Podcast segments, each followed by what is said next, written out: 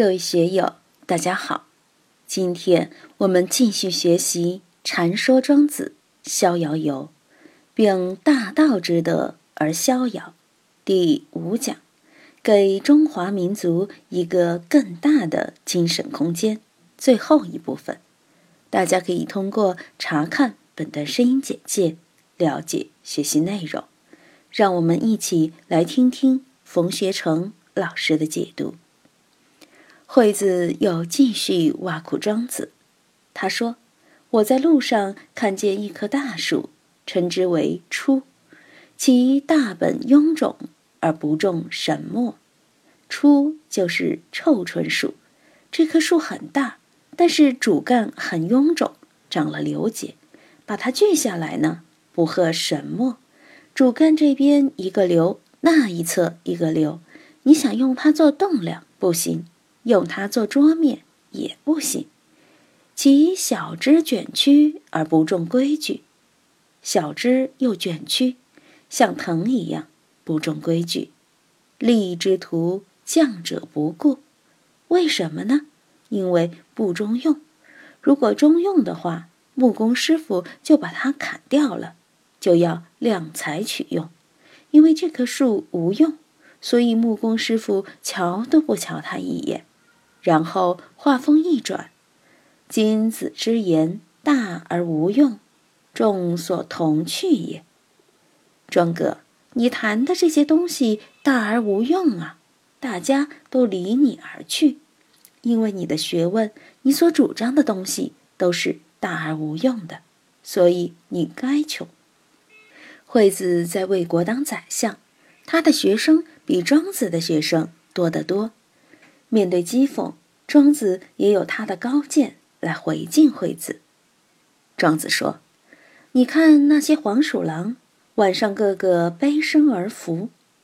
大家看到猫捉老鼠是什么样子，也是背身而伏，两只耳朵向前，两只眼睛紧盯着猎物可能出没之处，四个爪、尾巴都是顺的，就潜身在老鼠洞口。”只要老鼠一出洞，马上就扑上去了。以猴熬者，什么叫熬者呢？就是老鼠、麻雀之类。只要它们一出来，黄鼠狼就把它抓住了。野猫也好，黄鼠狼也好，东西跳狼不必高下，为了捕捉猎物，上蹿下跳，重于击壁，死于亡谷。人为了抓兔子、野猫。黄鼠狼就安了警网之类的工具，专门来捕捉这些动物。庄子又说：“今伏牛，其大若垂天之云，此能为大矣，而不能直属。”现在呢，有一种牛，大的不得了，大若垂天之云。此牛是大，但是这么一条牛，连抓老鼠的本事都没有。庄子在这里谈了他对有用和无用的看法。黄鼠狼的确有用，但却死在了猎人的机关和网谷之中。牦牛很大，虽然不能捕鼠，但它生存的能力非常大。那么大的牛，谁能伤它？你说的那棵树无用，那么你为什么不把它放在无和有之乡呢？什么叫无何有之相？在道家学说里，它是非有非无的这么一种境界。用佛教的话说，就叫涅槃寂静的地带。既是广漠之野，就可以悠哉悠哉的睡大觉，也不怕别人用刀斧来砍它，也没有其他人来伤害自己。物无害者，任何东西都不能伤害它。同样，任何东西也不来伤害我，无所可用。既然没有什么用，那有什么值得忧愁的呢？我们经常在道家典籍里看到“无为而无不为，无用而无不用”。我们看到能干的人为众生、为百姓奉献青春热血，把自己的聪明才智回馈于社会、回馈于人民，善用心的人。尽管他日理万机，但不动心。要达到这样的水平，可不容易。庄子于是总结说：“无所可用，安所困苦哉？”庄子并不是要我们什么事都不做，找一个没人的地方，男耕女织，养一群儿女，这是逃避社会现实。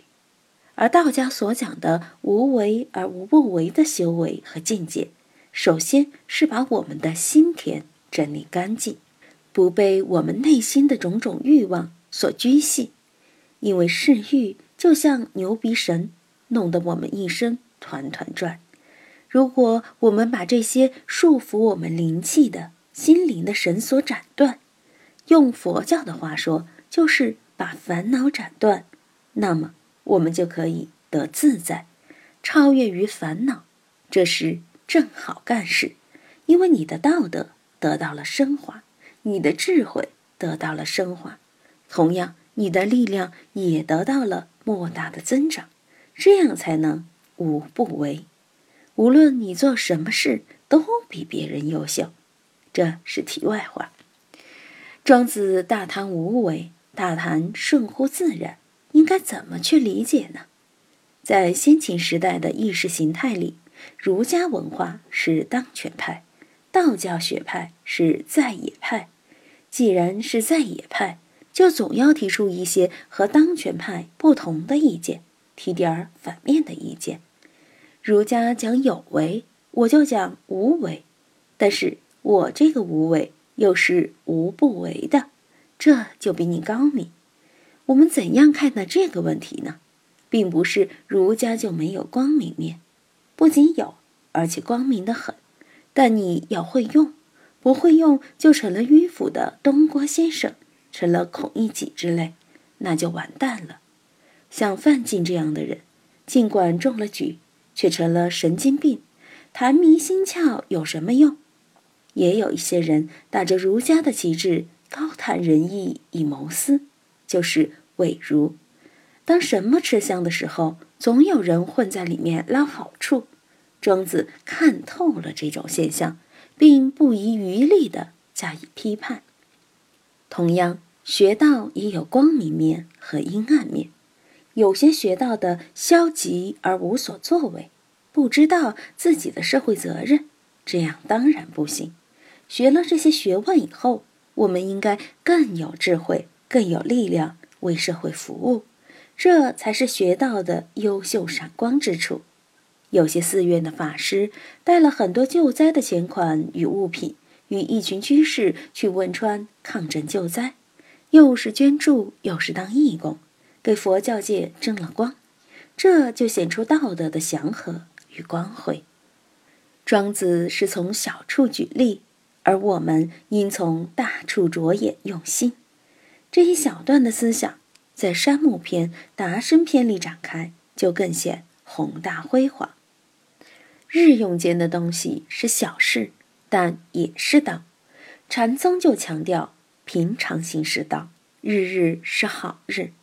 禅师们要你每时每刻、一切时中都把心思放在明心见性上，放在道上。